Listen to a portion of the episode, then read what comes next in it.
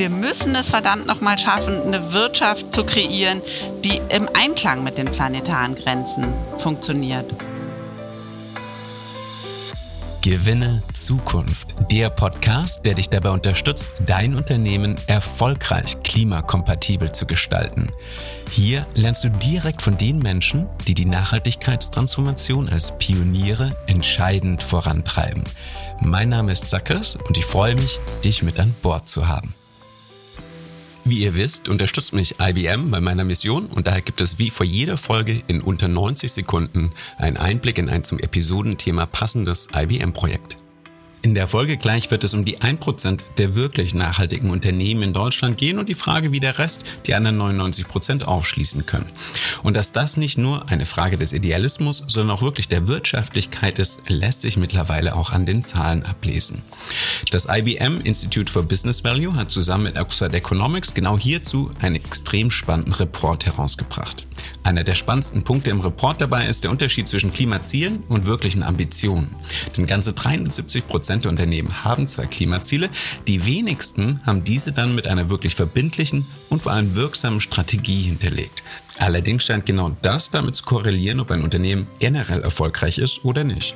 Stark vereinfacht gesagt in Zahlen, knapp 80 Prozent der Unternehmen mit Klimazielen haben entweder nur ein loses Commitment zu diesen oder wissen noch nicht genau, wie sie sie umsetzen werden.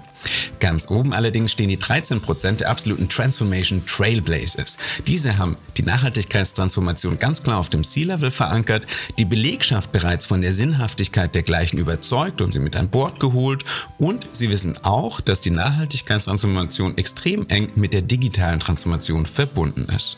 Und jetzt kommt's, genau diese 13 Prozent der Unternehmen sind gleichzeitig auch die Unternehmen, die jeweils in ihrer Branche alle anderen in Bezug auf Umsatzwachstum hinter sich lassen.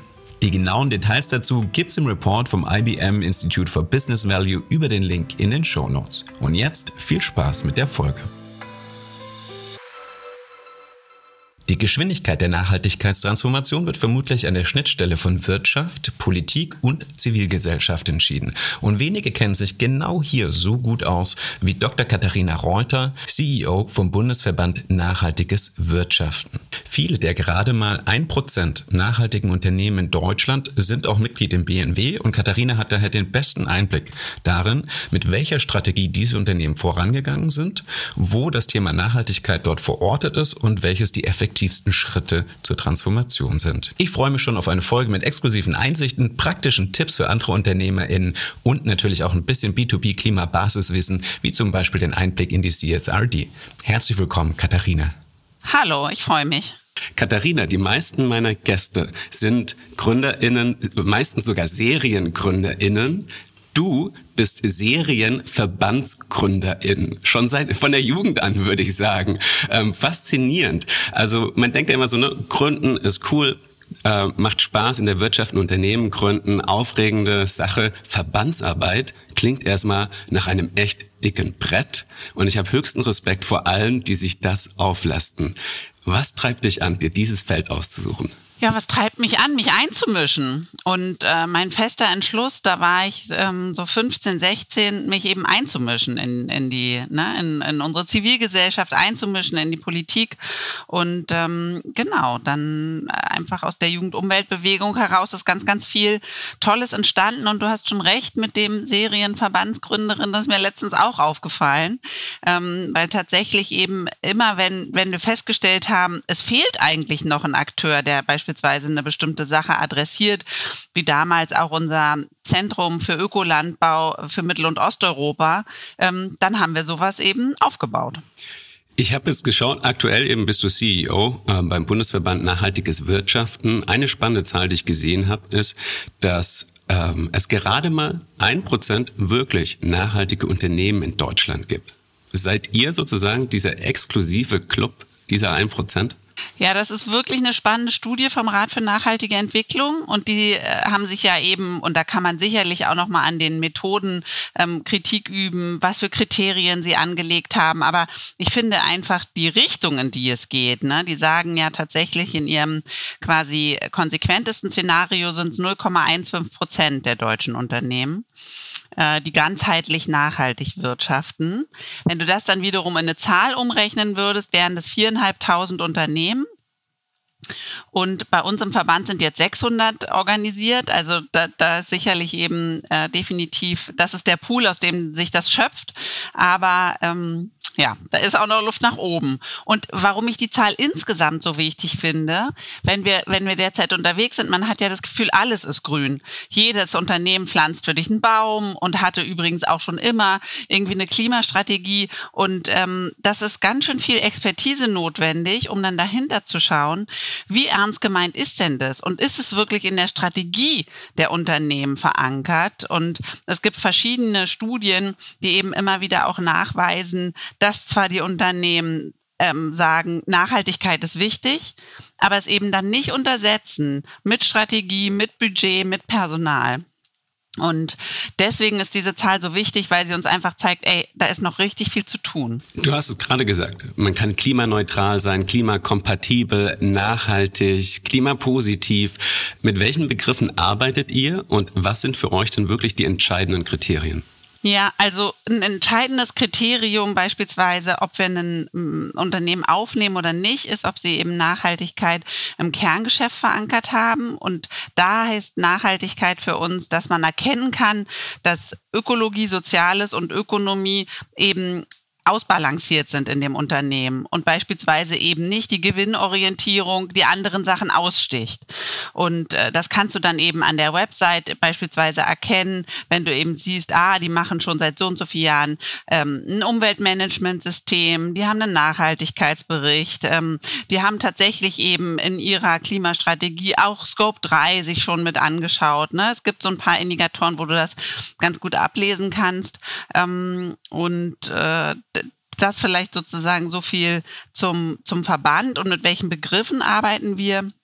Ich glaube tatsächlich, dass sich gerade rund um was heißt eigentlich klimaneutral? Wie kommen wir zu Net Zero? Müssen wir nicht eigentlich klimapositiv werden? Ja, also wie kann das irgendwie sein, dass wir hier diesem Planeten keinen Schaden zufügen sollen. Eigentlich wäre es doch gut, wir würden einen positiven Fußabdruck hinterlassen. Und ähm, da ist ganz viel gerade in der Diskussion, auch in, in der Begriffsdefinition. Und ich denke, dass wir zwei Entwicklungen noch sehen werden. Zum einen wird es wirklich eben ähm, eine stärkere Definition des Begriffs klimaneutral geben. Wann dürfen das Unternehmen beispielsweise überhaupt auf ihre Produkte labeln? Da sind jetzt ja die ersten Unternehmen auch schon abgemahnt worden. Und ich denke, wir werden auch tatsächlich ein Siegel sehen. Ein Zeichen, dass einfach die Verbraucherinnen und Verbraucher das besser erkennen und einordnen können. Weil zurzeit hast du den kompletten Wildwuchs. Manche labeln nur ein bestimmtes Produkt, ne? manche Teile der Firma, manche die ganze Firma. Aber wie viel Prozent beispielsweise darfst du dann von deinem CO2-Fußabdruck überhaupt kompensieren? Ne, das ist ja eigentlich nur wirklich eben dieser Schritt für das allerletzte bisschen, was du tatsächlich nicht vermieden oder reduziert bekommst. Natürlich gehen manche Unternehmen heute die Abkürzung und sagen, wir sind klimaneutral ähm, und kompensieren aber das meiste. Und so kann es ja auch nicht laufen. So kann es nicht laufen. Und ähm, eine Frage, die ich in anderen Folgen diskutiere, ist eben, was heißt kompensieren? Da, da sind sehr viele Facetten von, von Grau zwischen dem Schwarz und Weiß, zwischen gutem und schlechten Offsetting, würde ich sagen. Natürlich ist das Ziel von euch, nicht ein exklusiver Club zu bleiben, sondern eigentlich die anderen 99 Prozent an Bord zu bekommen, würde ich sagen. Ihr geht das extrem anspruchsvoll, sehr tiefgehend und sehr genau an.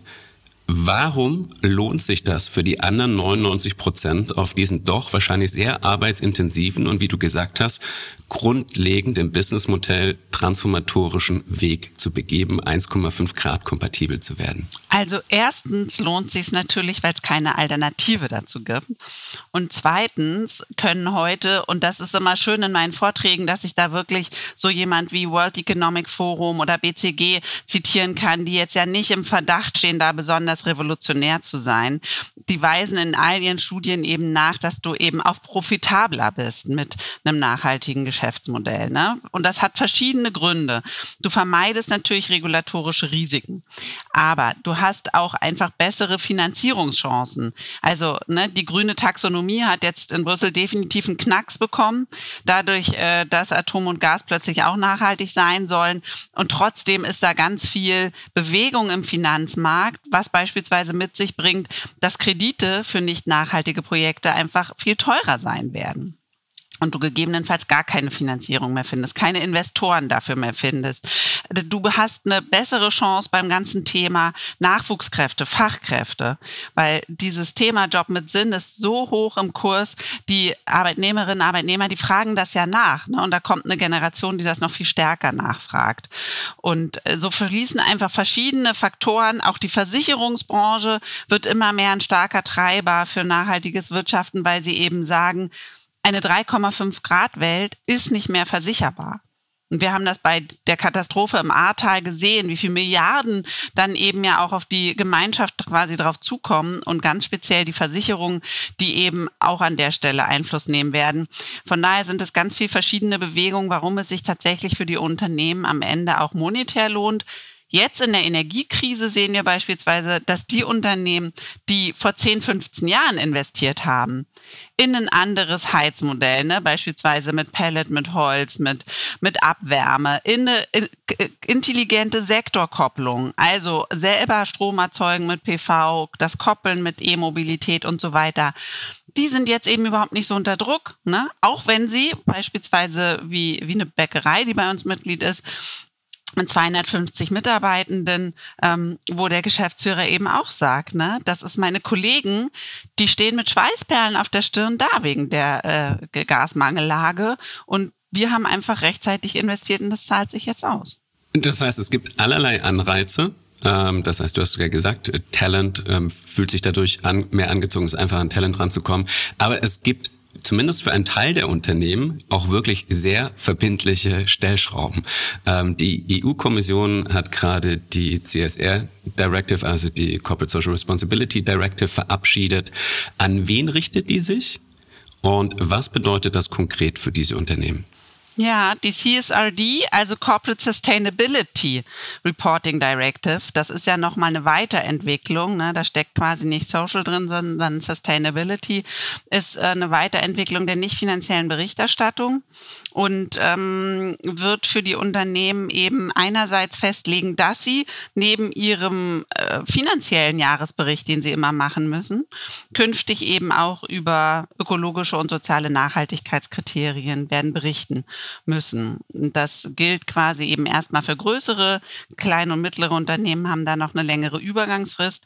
Aber auch alle, die sich beispielsweise ja dann in einer Lieferkette befinden, beispielsweise als Zulieferer für ein größeres Unternehmen, werden natürlich ähm, von, von ihrem Geschäftspartner dann gefragt werden, so hier, guck mal, ich muss jetzt nach der CSRD berichten, wo ist denn eigentlich, wo sind eure Zahlen zum CO2-Fußabdruck, wo sind eure Zahlen eigentlich, wie ist das mit Menschenrechten in der Lieferkette? Und so werden wir eine Entwicklung sehen, dass in den Unternehmen eben analog eigentlich zu den Abteilungen, die jeweils für den finanziellen Jahresbericht äh, zuständig sind, es eine Abteilung geben wird, die sich dann eben um die Nachhaltigkeitskriterien kümmert. Hier habe ich ein paar Fragen, um tiefer in die Details einzusteigen. Das eine ist, du hast ja auch gerade das Lieferkettengesetz ins Spiel gebracht. Äh, sagen wir mal, ähm, Nachhaltigkeit für Dummies. Wie verhält sich das Lieferkettengesetz zur CSRD? Ist das das gleiche? Ist das was anderes? Vor allen Dingen, es gibt ja dann neben dem Lieferkettengesetz auch noch die soziale Taxonomie, die auch noch kommen soll aus Brüssel. Die haben das jetzt auf jeden Fall, ähm, also ich denke, es wird sich zeitlich ein wenig verzögern. Aber auch da ist ja eben die Definitionsfrage, wann können wir eigentlich Investitionen unterstützen, wann sind die eigentlich sozial nachhaltig. Und der große Unterschied ist, das Lieferkettengesetz regelt eben, dass die Unternehmen ähm, zeigen können, dass sie Missstände in ihrer Lieferkette überhaupt aufspüren könnten, dass sie die mitbekommen würden. Also diese landläufige Meinung, ne, man wird sofort dafür irgendwie äh, in Haft genommen, ist ja gar nicht der Punkt, sondern das Lieferkettengesetz setzt da an zu sagen, habt ihr eigentlich ein Risikomanagementsystem? Wisst ihr überhaupt, wo eure Produkte herkommen und wo gegebenenfalls, da gibt es auch ganz viele Hilfsmittel für die Unternehmen, ne, eine Landkarte, wo einfach bestimmte Länder rot sind, sind und man eben weiß, oh, ne, da sitzt einer meiner Lieferanten, da sollte ich dann eben vielleicht genauer hinschauen. Und ähm, das ist quasi das, was einfach das Lieferkettengesetz von den Unternehmen in dem Sinne verlangt. Die soziale Taxonomie wird einen Rahmen schaffen, wo eben vorzüglicherweise investiert werden soll. Also, ne, das ist ja immer so ein bisschen die Frage, äh, finde ich jetzt auch super wichtig bei Atom und Gas kann doch sein, wenn das noch unbedingt irgendwie jemand bauen will, kann er das machen, aber doch bitte nicht mit unserem Geld. Doch bitte nicht sozusagen mit verbilligten Kreditmöglichkeiten, möglicherweise mit Förderprogrammen. Und genau darum wird es eben bei der sozialen Taxonomie auch gehen, dass man einen Rahmen setzt äh, für Förderung und Investition. Und die CSRD wird quasi künftig zu einem Instrument werden. Ähm, ähnlich wie du deine Finanzzahlen veröffentlichen äh, musst, musst du eben auch über Soziales und Ökologisches in dem Unternehmen Auskunft geben, wo du sozusagen bestimmte Fußabdrücke hast und so weiter. Und das wird einfach zur, zur Transparenzgeschichte eben dazugehören. Klasse. Jetzt habe ich auch endlich mal verstanden, wie all diese drei Instrumente sich aufeinander beziehen. Und schön, dass du mit der, und ich sag's jetzt auch mal auf Englisch, CSRD, ähm, mit der endest. Denn hier würde ich gerne nachfragen, das ist nicht wischiwaschi sondern wenn ich das richtig verstanden habe, ist es wirklich hier auch oder seitens der EU das erste Mal, dass sie eben wirklich Profit, Sustainability und Gesellschaft gleichwertig ansehen und dass es eben nicht nur darum geht, das zu dokumentieren, sondern dass es tatsächlich auch geprüft wird. Ja, also wie, wie wischiwaschi das am Ende wird, ich glaube, das können wir noch nicht wirklich vorhersagen, weil es gibt natürlich starke Kräfte von der dunklen Seite der Macht, ähm, die ein großes Interesse daran haben, dass es ähm, möglichst wischiwaschi formuliert wird. Aber du hast völlig recht, bei der CSRD damit verbindet die EU auch den Anspruch, einen einheitlichen Rahmen zu setzen, wie berichtet wird. Also nicht nur zu sagen, wir wollen die und die Punkte lesen, sondern eben natürlich auch eine Handreichung zu bieten. Ähm, und da arbeitet eben die EFRA gerade dran und weitere Institutionen. Ähm, was kann man eben eigentlich für ein Rahmenwerk vorgeben? Und beispielsweise jetzt durch unsere nationale Brille geschaut, ist es dann einfach natürlich wichtig, dass so Instrumente wie der Deutsche Nachhaltigkeitskodex, die Gemeinwohlorientierung, dass dann eben diese Reporting-Instrumente da eben auch drauf abgestimmt werden ähm, was sie auch sozusagen ganz sicherlich leisten werden, weil man wird immer sagen, guck mal, mach doch hier irgendwie, nimm doch unser Tool, das ist auch kompatibel mit den Anforderungen für die CSRD. Jetzt klingt das natürlich erstmal nach einem gewaltigen Mehraufwand und vielleicht mag der ein oder andere aufstöhnen, wenn er sich schon dabei, wenn er sich veranlasst sieht, jetzt dafür extra Stellen einzurichten und das Ganze an den Start zu bringen. Klingt erstmal bürokratisch. Aber ist das nicht eigentlich das falsche Framing? Ist das eigentlich nicht die Brille, durch die wir schauen müssen? Klasse, endlich habe ich mal einen ganz konkreten Grund, an die Daten in meinem Unternehmen ranzukommen, in der Lieferkette, die Digitalisierung endlich mal ganz konkret mit einem Mehrwert anzugehen. Zum Beispiel auch das mit dem Thema Business Intelligence zu verknüpfen. Also was sind die Chancen für Unternehmen, die du durch den Aufwand, die sich durch diesen eh betriebenen Aufwand ergeben? Also zuerst finde ich super wichtig, dass wir davon wegkommen zu sagen, oh, nicht noch irgendwie eine Belastung, ne? sondern eben, wie du es gerade formuliert hast, zu sagen, klasse, das ist irgendwie vielleicht der letzte Anschubser, den wir noch gebraucht haben. Jetzt kümmern wir uns mal darum. Weil wir reden ja immer darüber, dass wir gerne ähm, eine nachhaltigere Wirtschaft hätten, aber woran sollen wir es denn auch erkennen? Das heißt, wir brauchen diese Transparenz ganz dringend, damit wir äh, eben beispielsweise auch für Förderprogramme und so weiter genau danach stricken können und sagen können, okay, ne, die, die so und so gut abschneiden, die können dann da irgendwie auch mit reinfallen. Und ähm, ja, was sind das? Was sehe ich da noch für Chancen? Vor allen Dingen sehe ich natürlich die große, große Chance, weil dieses ganze Thema ähm, finanzieller Jahresbericht, ne? da gibt es in größeren Unternehmen dann einen CFO, wo das irgendwie wirklich hochrangig angesiedelt ist. Und ich sehe die große Chance auch in CSRD, dass die Themen eben endlich aus der also so in unserer Bubble sagen wir immer, weißt du, die Nachhaltigkeitsmanagerinnen und Manager, die im Keller sitzen, vermutlich allein oder irgendwie mit einem kleinen Team, ja, und nicht so richtig Gehör finden, dass die Themen eben endlich in wirklich die Geschäftsführung rutschen, in die strategische Ausrichtung des, des Unternehmens, weil auch das sagt sich so leicht hin, ja, wir haben Nachhaltigkeit in unsere DNA verankert. Aber prüft das mal nach, ne, ob das wirklich so ist, ob wirklich eben von oben, auch von den Gremien beispielsweise, ja, das Thema Nachhaltigkeit in Aufsichtsräten, da haben wir noch ein derartiges Brett zu bohren, weil die Expertise ist überhaupt nicht da. Und wenn die Aufsichtsräte ja künftig die, und das kommt eben auch natürlich mit der CSRD und anderen äh, Regulierungen, dass diese diese Verantwortung beispielsweise auch in den Aufsichtsräten viel stärker darauf liegen wird, wie läuft denn das mit der Nachhaltigkeit bei uns im Unternehmen, dann müssen die da erstmal eben Know-how und Expertise ranholen und reinholen. Natürlich auch die Gremien ganz anders besetzen, diverser besetzen, weil wir wissen eben natürlich auch, Diversität in solchen Gremien führt dann wieder zu mehr Nachhaltigkeit im Unternehmen. Ein extrem spannender Punkt. Und äh, immer wenn ich das höre, freue ich mich. Ähm, weil es ist notwendig, es ist eine Herausforderung, aber wie ich habe es schon ein paar Mal gesagt in den anderen Folgen, genau das ist meine Motivation, eben EntscheiderInnen zu mehr Climate Literacy zu verhelfen oder wenn ich es ähm, noch ein bisschen positiver mehr, mehr unternehmerischer Climate Expertise, die wir glaube ich alle brauchen. Aber das Schöne ist, äh, ich finde, du hast mir nämlich schon eine Brücke gebaut äh, zu, zu dem nächsten Themenstrang. Du hast es gesagt, ähm, wirklich rein in die DNA. Äh, es ist sehr anspruchsvoll und der Grund zum Beispiel auch, ähm, warum ihr den Bundesverband Nachhaltiges Wirtschaften gegründet habt, ist ja nicht, weil ihr euch abgrenzen wollt von den anderen, sondern weil für viele die ganz große Frage ist, wie schaffen wir es als Unternehmen? Wie gehen wir vor, was sind die Herausforderungen und wie können wir diese gemeinsam lösen? Und ich würde mich gerne freuen, ein bisschen mit dir drüber zu reden, wirklich welche Best Practices ihr gefunden habt, weil du hast gerade schon angesprochen, das müsste vielleicht hier angesiedelt sein, so müsste der Vorstand agieren. Und wirklich tief einzusteigen in, was sind die bewährtermaßen aus eurer Erfahrung heraus die besten Transformationsschritte? Wie schlägt sich das organisatorisch nieder? Welche Rolle spielt die Führung? Ähm, habt ihr vielleicht sogar schon ein Goldstandard, ein Template entwickelt, wo ihr sagt, so äh, mit diesen drei Schritten seid ihr ganz vorne mit dabei?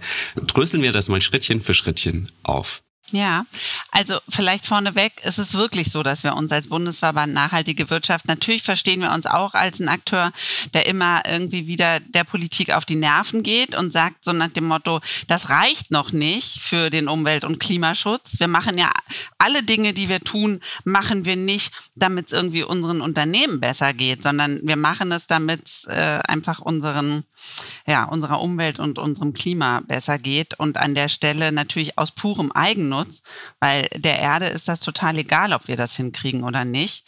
Ähm, aber uns darf es nicht egal sein. Und in der Diskussion letztens hat dann wirklich einer gesagt, ja, stimmt. Wir, wir stecken auch wirklich zu wenig Geld in die Forschung, wie das mit Leben auf dem Mars aussieht. Wo ich nur so dachte, oh mein Gott, wie weit kannst du die Verantwortung unseres Tuns eigentlich von dir wegschieben?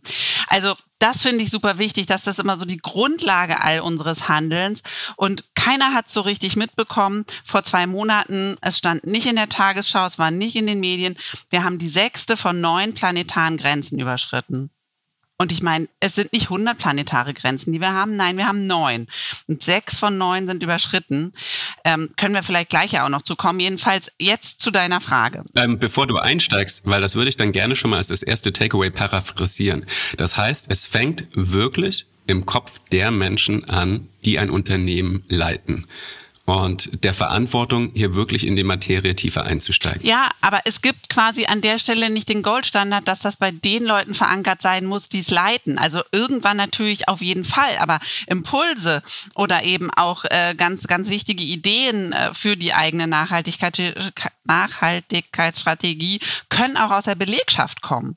Also ich glaube beispielsweise eine unserer Ermutigungen und Empfehlungen wäre immer, schafft einen Ort in eurem Unternehmen dafür, wo ihr, sei es einen Arbeitskreis Nachhaltigkeit oder wie auch immer man es nennt, ähm, aber eben der dann auch wirklich gehört wird, aber schafft einen Ort, wo eben die Belegschaft, die ähm, ne, jetzt überhaupt nicht zu 100 Prozent, aber wo du immer welche finden wirst, die ganz, ganz viele gute Ideen haben, auf die aus dem Management noch keiner gekommen ist, was können wir eigentlich in unserem Unternehmen noch nachhaltiger machen? Ne? Wie können wir unsere, unser Kerngeschäft, die Kerndienstleistung oder Kernprodukt eigentlich nachhaltiger gestalten. Dafür einen Ort zu schaffen und dann eben dafür zu sorgen, dass diese Ideen eben auch diffundieren können. Und natürlich, das weiß man auch aus jeder Befragung, ein Erfolgsfaktor, wenn es eben dann wirklich auch im Unternehmen fester Bestandteil werden sollte, ist natürlich, dass es die Führung mitträgt. Aber es muss da nicht anfangen. Das finde ich einen total wichtigen und spannenden Punkt. Die Transformation zu einer klimakompatiblen Industrie gelingt uns nur, wenn wir alle gemeinsam daran arbeiten. Und daher nutze ich diesen Podcast auch immer für einen spannenden Hinweis auf eine Initiative, ein Tool oder ein Report, der uns alle weiterbringt. Mein Shoutout in dieser Folge geht an die Green Transformation Masterclass von Greenworks. Denn spätestens mit dieser Folge dürfte klar geworden sein, dass man als Unternehmerin sowohl menschlich als auch rein wirtschaftlich eigentlich keine Alternative dazu hat, als das eigene Unternehmen auf den Weg zur Klimakompatibilität zu bringen. Und während auf der einen Seite die Klimakipppunkte zeittechnisch großen Druck machen, locken auf der anderen Seite noch jede Menge First Mover Benefits für diejenigen, die sich in ihrer Branche als Erste auf den Weg machen. Die Herausforderung ist allerdings, dass es unternehmerisch ein extrem anspruchsvolles Thema ist. Und genau hier setzt die Green Transformation Masterclass von Greenworks an. Die Masterclass ist ein kostenloses Online-Angebot, das circa zweimal im Monat jeweils für kompakte 60 Minuten stattfindet. Ausgesuchte Sustainability-Expertinnen helfen dir hier, dein unternehmerisches Bewusstsein für die Klimafragen zu schärfen, vermitteln dir ganz konkretes Sustainability-Wissen und natürlich praktikable Lösungen zur Umsetzung. Die kommende Masterclass findet zum Beispiel mit Daniela Derissen von Effizienzagentur NRW statt und widmet sich ganz konkreten Fördermöglichkeiten. Denn die EU legt ja nicht nur regulativ immer härtere Daumenschrauben an, sondern ist auch bereit, richtig viel Geld dafür auszugeben, dass wir kollektiv die Nachhaltigkeitstransformation in Schwung bringen. Dementsprechend gibt es wahrscheinlich auch den ein oder anderen spannenden Top für dich und dein Unternehmen und mehr dazu erfährst du am 13. September in der nächsten Masterclass. Den Link dazu findest du in den Show Notes. Okay, das heißt ein Ort schaffen und ich glaube, es ist ein transformatorischer Prozess. Und wenn man das vergleicht mit der Digitalisierung, da hat nicht unbedingt jeder Mensch im Unternehmen Eigenantrieb, die mit voranzutreiben. Meistens ist es Aufwand, ohne dass man weiß, warum. Bei der Nachhaltigkeit ist, glaube ich, wirklich die intrinsische Motivation der Menschen im Unternehmen natürlich unglaublich oder äh, höher als bei der digitalen Transformation. Insofern, glaube ich, wirklich ein extrem wichtiges Asset, Mitarbeitende dort an Bord zu nehmen. Ja, aber die Unternehmen verstehen es nicht als Twin Transition. Also das finde ich ähm, auf jeden Fall auch ein wichtiges Learning, so aus meiner Beobachtung, weil bei Digitalisierung siehst du das, dass irgendwie, äh, da würde dir jeder sofort zustimmen, ja, ist wichtig und wir haben übrigens so und so viel, ne, wir haben Personal aufgestockt und wir haben übrigens auch das und das Geld in die Hand genommen für Hardware, Software, whatever. Und das passiert bei Nachhaltigkeit eben in einem viel geringeren Maße.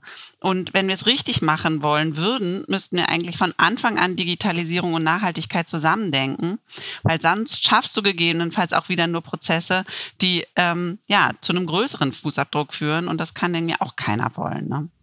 Auch das zeigt sich in vielen spannenden Studien und CEO-Umfragen, dass ähm, die Unternehmen, die beides gemeinsam denken, ganz viel Synergien kreieren, weil oft ähm, die Nachhaltigkeitstransformation wirklich ähm, ja, ein Innovationsboost für die Digitalisierung bietet und wirklich einen ganz konkreten Anlass, Projekte umzusetzen und andererseits die Digitalisierung natürlich ein unglaublicher Hebel ist, Effektivitäten und Effizienzen zu kreieren. Also ich glaube, ja, es ist eine ideale Doppelhelix, würde ich mal sagen, beide Transformationen.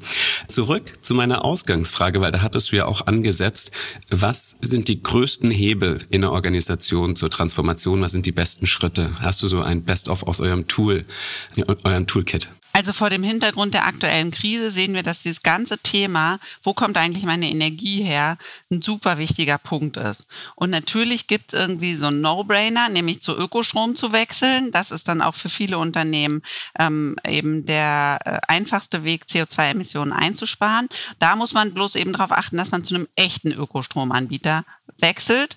Da würde ich gerne kurz nachfragen. Ja. Ich kann das voll verstehen. Es macht unglaublich Sinn, für das Reporting zum Ökostrom zu wechseln. Ich habe Probleme damit, wenn Unternehmen sagen, wir haben auf Ökostrom umgewe umge um, wir sind zu Ökostrom gewechselt und sind dadurch 90 Prozent, haben 90 Prozent der Emissionen gespart und sind jetzt nachhaltig. Das ist schön für das Unternehmen, aber es löst nicht unser Problem und unseren Strommix in Deutschland. Also es macht aus der individuellen Unternehmenssicht Sinn, aber es bringt uns als Gesellschaft wortwörtlich keinen einzigen Schritt weiter. Ja, vor allen Dingen, wenn du eben bei einem Stromanbieter bist, der dann zwar in dem Falle dir mehr Ökostrom zuschiebt aus dem Stromsee, ähm, aber eben andere Kunden dafür mehr Atom- und Kohlestrom bekommen. Deswegen ja dieser Hinweis auf echte Strom, echte Ökostromanbieter und da können wir vielleicht einfach in die Show Notes, wenn es so heißt, äh, die, den Verweis auf ein gemeinnütziges Portal packen, wirklich grün.de, wo man eben die, die echten Ökostromanbieter findet. Und es ist, glaube ich, vor allen Dingen, also wenn du jetzt mal an den Bereich Dienstleistungen denkst, ist es schon ein guter Tipp, weil die haben beispielsweise vielleicht nicht die, die, Möglichkeiten, Strom selber zu erzeugen. Wenn du ein produzierendes Unternehmen bist und ein großes Betriebsgelände hast, dann ist das eben, ähm, wie es eben ja viele bei uns auch vormachen, einfach eine gute Idee, selber PV aufs Dach und Wärmerückgewinnung und eben diese intelligente Sektorkopplung, diese Geschichten dann zu machen. Das finde ich gut. Tut mir leid, dass ich dich unterbreche, aber es macht einfach so Freude, mit dir zu diskutieren. ähm, das ist für mich nämlich der Schritt, den du ganz am Anfang gesagt hast, zu der Schritt von klimaneutral zu klimapositiv. Das ist der Unterschied zu wissen, der Switch zu einem grünen Anbieter ist notwendig, das ist keine Frage, aber dafür, da kann ich mir noch nicht auf die Schulter klopfen für. Wofür ich mir auf die Schulter klopfen kann, ist, wenn ich meine Dachflächen für PV nutze, wenn ich selber mehr grünen Strom in den Mix in Deutschland reinbringe, auch wenn ich ihn selber verbrauche und diesen extra Schritt gehe ähm, zum Beispiel eben, wie du sagst, die Sektorkopplung umzusetzen. Das finde ich zum Beispiel ist ein da darf man sich dann auf die Schulter klopfen, oder? Ja, absolut. Aber für Klimapositiv müsstest du immer noch schauen, okay, wie können wir denn wirklich eben auch beispielsweise für CO, mehr CO2-Bindung im Boden sorgen? Also gibt es irgendwie tolle Projekte, die ich unterstützen kann, die den Humusaufbau fördern? Wenn ich in dem ganzen Bereich Agrar- und Ernährungswirtschaft unterwegs bin, weißt du, sind das dann auch eigentlich wieder so die Goldstandards zu sagen, ja, das müssen ökologisch produzierte Rohstoffe sein, weil die eben einfach an der Stelle schon eine viel viel bessere Klimabilanz haben. Wichtiger Hinweis, da hast du recht. Klimapositiv wäre es noch nicht, aber es wäre ein entscheidenderer Impact, würde ich mal sagen. All diese Begriffe und Buzzwörter, ich tue mir selber noch schwer, damit sie im richtigen Moment ähm, richtig zu verwenden, aber darum geht es ja auch, gemeinsam eine Sprache zu finden und da präziser und genauer zu werden. Ich habe dich schon wieder abgelenkt von meiner Ursprungsfrage. Genau, also Switch zu grünen Stromanbietern und wie du gesagt hast, im besten Fall Wärmepumpe, Sektorkopplung PV auf dem eigenen, auf der eigenen Industriedachanlage. Weitere Schritte? Ja, weitere Schritte. Ähm hängt eigentlich ganz eng mit der Sektorkopplung auch zusammen, weil bei vielen Unternehmen ist ähm, wenn es jetzt nicht ne, Stahlproduzenten sind, ist klar, die, da liegt deren Hauptfokus bei der CO2-Erzeugung äh, tatsächlich in der Produktion. Aber bei vielen Unternehmen macht die Mobilität der Mitarbeitenden mehr als 50 Prozent der CO2-Emissionen aus. Das heißt, ähm, dieses ganze Thema, wie kann ich eigentlich eine umweltfreundlichere Mobilität anreizen, von der ich gegebenenfalls auch als Unternehmen direkt was habe. Wenn meine Mitarbeitenden mit dem Fahrrad kommen, sind sie nachweislich, haben sie nachweislich weniger Krankheitstage. Ist ganz cool, dass es dazu auch schon Untersuchungen gibt. Also das ganze Thema Jobrat, ähm, Jobticket, das eben zu zu thematisieren, dass das nämlich, wenn man die CO2-Bilanzierung für sein eigenes Unternehmen macht, mega reinhaut quasi. Ähm, das ist auf jeden Fall auch ein riesengroßer Batzen, den sich die Unternehmen angucken können. Das hat mich persönlich überrascht. Das ist nämlich etwas, was der Gast meiner allerersten Folge, Hubert Romberg, Bauunternehmer mit 3000 Leuten, auch gesagt hat. Und er ist in der Baubranche und dann kommt er mit der Mobilität. Und ich dachte, wie? Aber ja, es ist wirklich so, dass in einem Unternehmen mit 3000 Leuten das ein unglaublicher Batzen ist, ob die Mitarbeitenden mit dem Auto fahren und dann im, im schlimmsten Fall auch noch mit einem Tankkarten ähm, ausgestatteten ähm, Hybrid-SUV, bei dem das Ladekabel nach zwei Jahren unausgepackt wieder zurückgegeben wird. Kleine, kleine Ablenkung, aber er meinte auch, wir versuchen unsere Leute wirklich wortwörtlich aufs Fahrrad zu bringen oder in die Bahn. Ähm, das fand ich wirklich spannend zu sehen, dass das einer der größten Hebel ist. Klar, und ich meine, in der Baubranche kannst du aber trotzdem auch ganz, ganz viel mit neuartigen Baumaterialien, mit Naturstoffen, mit Recyclingbeton und so. Aber da ist super viel Aufklärungsarbeit notwendig. Ne? Auch bei den Architekten, alles, was irgendwie Recycling im Namen hat, klingt dann erstmal danach, ist das vielleicht nicht so stabil genug? Ja, wie, was sagt die Statik dazu? Also da ist einfach auch noch ein Riesenentwicklungsfeld. Ein Riesenentwicklungsfeld und tatsächlich auch das Feld, in dem Hubert Romberg der Gast in Folge 1 richtig krasse Pionierarbeit geleistet hat schon. Vor über zehn Jahren hat er angefangen, eine Holzhybridbauweise zu etablieren, mit der man tatsächlich auch Holzhochhäuser bauen kann, hat alles Open Source auf einer digitalen Plattform weltweit zur Verfügung gestellt. Super spannendes Thema, sehr, sehr geile Folge. Wer sich dafür interessiert, sollte die anhören. Kommen wir zurück. Also wir hatten jetzt schon sehr konkrete Beispiele, Katharina. Wir hatten die Sektorkopplung, wir hatten ähm, Wärmepumpe, PV, mitarbeitende Mobilität. Hast du noch einen Pfeil im Köcher, bevor wir dann auf die Strategie strategische Ebene zu sprechen kommen? Na, super easy, super easy, aber haben eben auch die meisten nicht unbedingt auf dem Schirm, wofür arbeitet eigentlich mein Geld, ähm, wenn es auf der Bank liegt. Also dieser Wechsel zu einer ethisch-ökologischen Bank, weil auch da kannst du dich als Unternehmer, als Unternehmerin wieder entscheiden, arbeitet das für die fossile Vergangenheit oder arbeitet es eigentlich schon für zukunftsorientierte Projekte und ähm, Unternehmen und so weiter. Von daher ist das ein Schritt, der geht ganz schnell und man muss quasi nur natürlich alteingesessene Beziehungen beispielsweise zu seiner Hausbank mal auf den Prüfstand stellen und sagen, hm, habe ich eigentlich im Fair Finance Guide mal geguckt, wo meine Bank, ne, was die für eine Farbe die dabei kommt, ist die grün, ist die orange, ist sie rot und wenn sie orange ist, warum ist sie denn eigentlich orange und wenn die daran nichts ändern können, muss ich vielleicht die Bank wechseln. Wunderbar, danke. Das waren wirklich sehr drei ganz konkrete Hinweise. Ähm, kommen wir zur strategischen Herangehensweise. Was waren da die effektivsten Wege? Wo wird das aufgehängt? Wie gehe ich den Prozess an? Welche Erfahrungen haben da eure ähm, Verbandsmitglieder, die Unternehmen in eurem Verband gesammelt?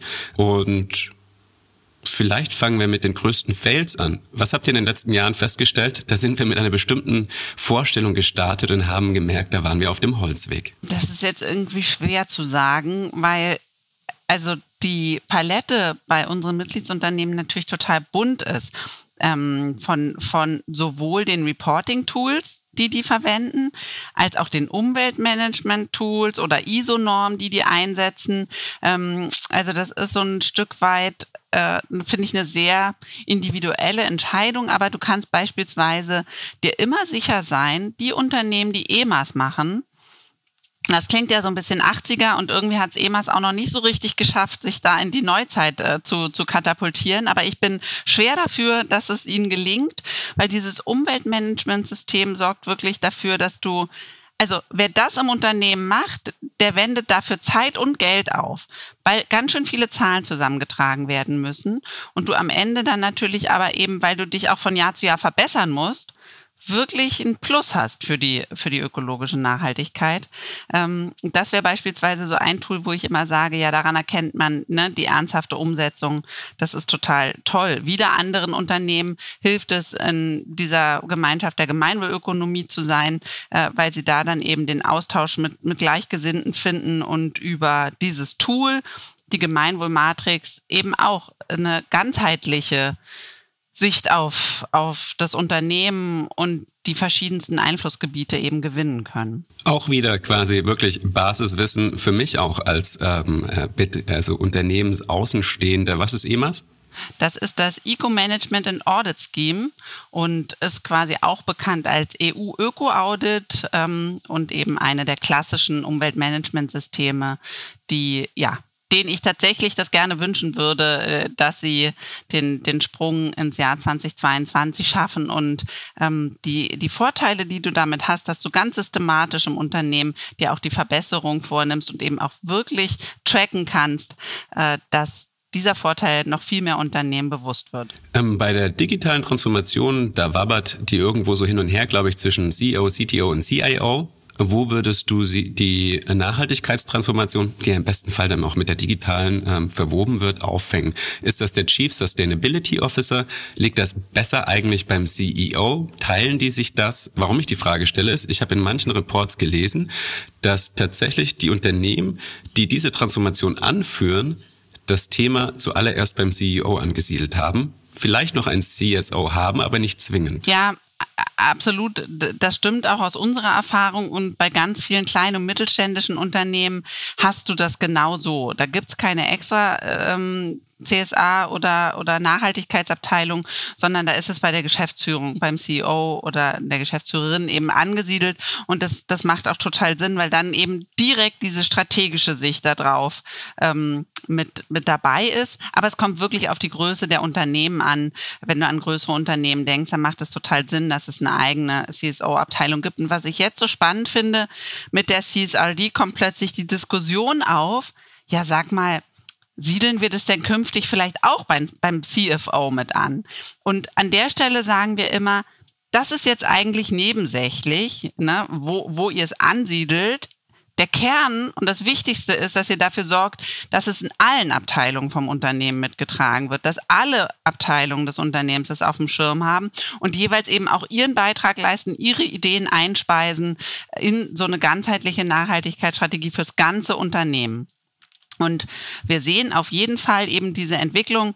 Mich hat mal vor ein paar Jahren ein Journalist gefragt, wenn wir in wie viel Prozent der deutschen Unternehmen CSR-Manager installiert haben. Ne? Wann sind wir denn dann erfolgreich? Und da habe ich schon damals gesagt, wir sind eigentlich dann erfolgreich, wenn es die eben nicht mehr gibt, weil es wirklich überall im Unternehmen verankert ist und dort getragen wird. Und wir sehen tatsächlich, dass da die Entwicklung ein bisschen hingeht, dass es höher eben an, an die Geschäftsführung ranrückt ähm, und eben weniger ähm, in, in extra kleinen Abteilung ohne sozusagen wirklich viel Wirkungsmacht ähm, ja, da hineingesteckt würden. Das Thema wirklich grundlegende Transformation ist ja immer eine Frage zwischen Willen, aber auch Möglichkeit und Machbarkeit auf der anderen Seite. Ihr habt ja bestimmt auch viele Mitglieder, die zum Beispiel einen Maschinenpark haben und einfach sehr lange Transformationsphasen haben, weil Maschinen ja einfach auch sich erstmal wieder refinanzieren müssen. Wie denkst du, stehen wir da mit diesem Fenster von maximal noch sechseinhalb Jahren, das wir haben, bis unser CO2-Budget bis 2050 aufgebraucht ist, versus das mag 10, 20 Jahre dauern, bis wir überhaupt das mal, also bis es sich lohnt, den Maschinenpark auszutauschen. Ähm, wie ordnest du das ein? Ja, da, das ist wirklich was, was mir Sorgen macht. Ähm, also auch wenn mich meine Jungs fragen, Mama, schaffen wir das noch? Ähm, da fällt mir das manchmal schwer, optimistisch zu bleiben, wenn ich mir einfach anschaue, weil wir wissen, ne, fürs 1,5 Grad müssen wir 2035 ähm, Klimaneutralität erreichen. Und das ist quasi übermorgen. Und mit den von dir beschriebenen Investitionszyklen gerade eben für große Produktionsanlagen, also denken wir an Zement, denken wir an Stahl, ähm, sicherlich eine, eine Riesenherausforderung. Und ich glaube an der Stelle, deswegen setze ich mich auch so dafür ein und kämpfe so sehr dafür, dass wir eben endlich wahre Preise bekommen, weil in diesen ganzen Entscheidungen, rechnet sich jetzt eine Investition oder rechnet sie sich nicht, spielt natürlich die Amortisation eine Riesenrolle.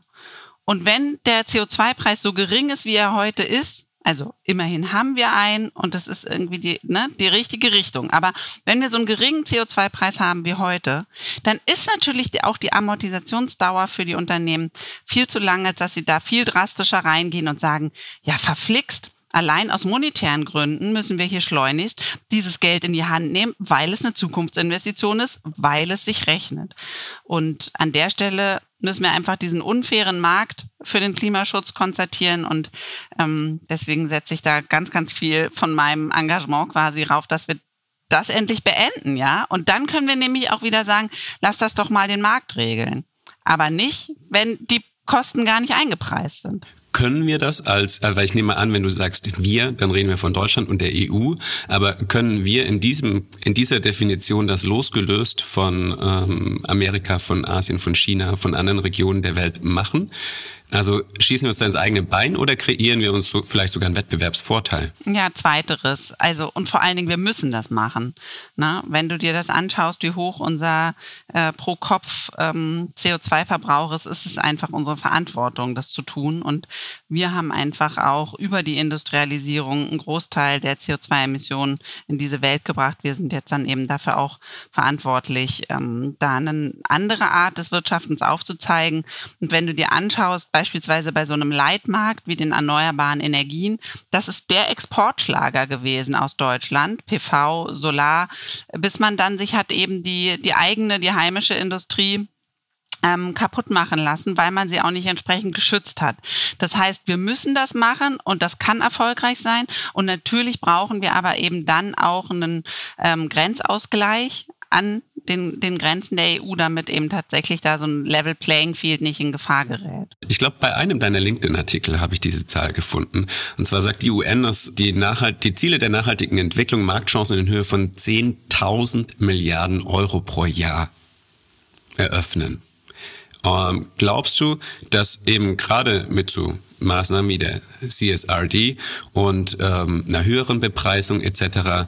wir uns für diesen Markt als Europa in eine gute Position bringen könnten? Das, das ist immer so eines dieser Argumente, aber die anscheinend doch nicht so verfangen. Ja, ja, ich glaube einfach, weil die Beharrungskräfte dagegen so stark sind. Weißt du, weil einfach ähm, eben äh, dieses Denken der vergangenen 30, 40, 50 Jahre einfach ein zu großes Gewicht hat, als dass äh, man sich eben trauen würde, ähm, das, das eben neu und anders und groß zu denken. Und ja, ich bin fest davon überzeugt, dass das der einzige Weg ist, weil wir müssen es verdammt nochmal schaffen, eine Wirtschaft zu kreieren, die im Einklang mit den planetaren Grenzen funktioniert.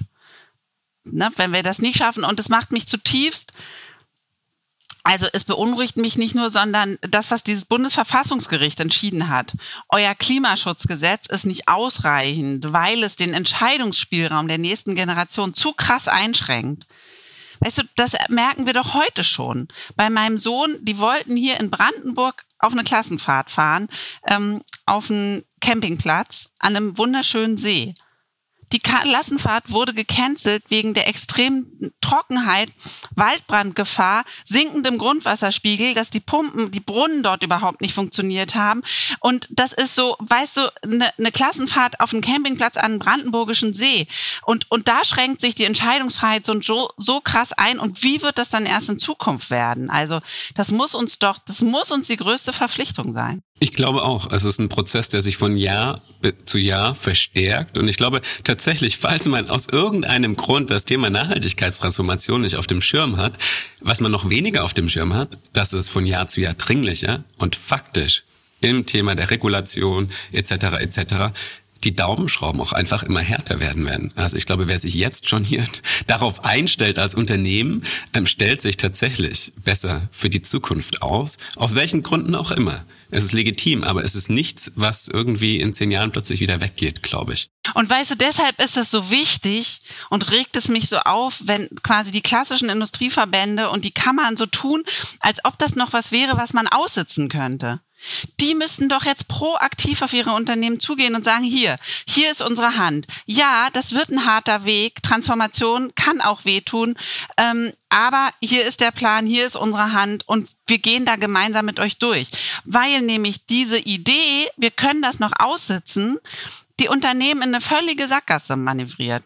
Das wäre fast schon meine letzte Frage. Wo klemmt das gerade? Ich habe gesagt, deine Spezialität ist genau diese Schnittmenge von Wirtschaft, Politik, Zivilgesellschaft, Verbandsarbeit. Wo in diesen Sphären merkst du am, mehr, am meisten positive Dynamik und wo glaubst du, sind die Beharrungskräfte am größten? Ich kann ja mal bei dem letzten anfangen, weil ich das auch immer wieder von Journalisten gefragt werde, ähm, wieso tut sich denn in der Politik so vergleichsweise wenig? Und das sind tatsächlich eben die, die Lobbykräfte der, der fossilen Industrie, die eben über die letzten Jahrzehnte bis tief in unsere Ministerien hinein, bis tief sozusagen auf Sachbearbeiterebene ähm, Kontakte haben und wo einfach, äh, ne, und das ist belegt von Lobby Control und anderen, Copy and Paste werden da Positionen übernommen. Ähm, das ist das eine. Wo sehe ich Bewegung? Ich sehe eine totale Bewegung im Finanzmarkt. Ähm, und da muss man sicherlich sozusagen noch so ein paar Auswüchse jetzt ne, von ESG, Greenwashing und so weiter auch noch wieder einfangen. Aber da ist, da ist Bewegung drin und genauso eben auch in der Versicherungsbranche. Und ich sehe ähm, also, und ich sehe sowas wie Fridays for Future, die waren wahnsinnig wichtig.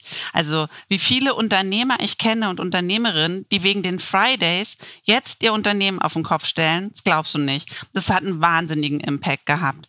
Und dann sehe ich eben einfach natürlich noch was, und das ist was, was mich dann jeden Tag wieder motiviert, diese Innovationskraft in den Unternehmen.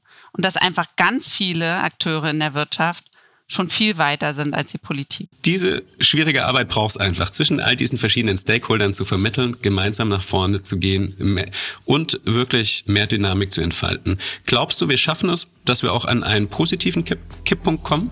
Dass es einfach gesellschaftlich und auch verbandstechnisch das in die positive Richtung kippt? Ja, wir werden immer mehr. Ja, ich glaube daran, dass wir es schaffen. Ähm, vielen Dank. Es war mir echt eine Freude, dich hier an Bord zu haben. Danke, hat mich auch gefreut. Und vielen Dank auch an euch, liebe ZuhörerInnen. Wenn ihr jetzt bis zum Schluss zugehört habt, dann, egal auf welcher Podcast-Plattform ihr euch das anhört, hat euch die Plattform die Möglichkeit freigeschalten, ein richtiges Feedback zu hinterlassen. Nicht nur eine Sternebewertung, sondern wirklich qualitativ zwei, drei Sätze zu schreiben. Und genau mit diesen Bewertungen werden wir es gemeinsam schaffen, das Thema B2B-Nachhaltigkeit und Nachhaltigkeitstransformation in den Podcast-Charts nach oben zu schieben. Daher ist es wirklich wichtig und ich wäre extrem dankbar, wenn ihr euch einfach noch die 30 Sekunden Zeit nehmt. Und ich kann euch auch schon versprechen, dass wir in einer der kommenden Folgen das ganze Thema CSRD, EU-Taxonomie, der sich am Horizont schon abzeichnende EU Supply Chain Act auf einen absoluten Executive Level auseinandernehmen werden und die ganzen verschiedenen Aspekte im Detail beleuchten werden. Denn vermutlich in der übernächsten Folge schon habe ich Professor Cordelia Friesendorf zu Gast und absolute Spezialisten in dem Feld. Und nach dieser Folge werden keine Fragen mehr offen bleiben. Also am besten auch gleich den Podcast abonnieren. Ich freue mich schon auf euch.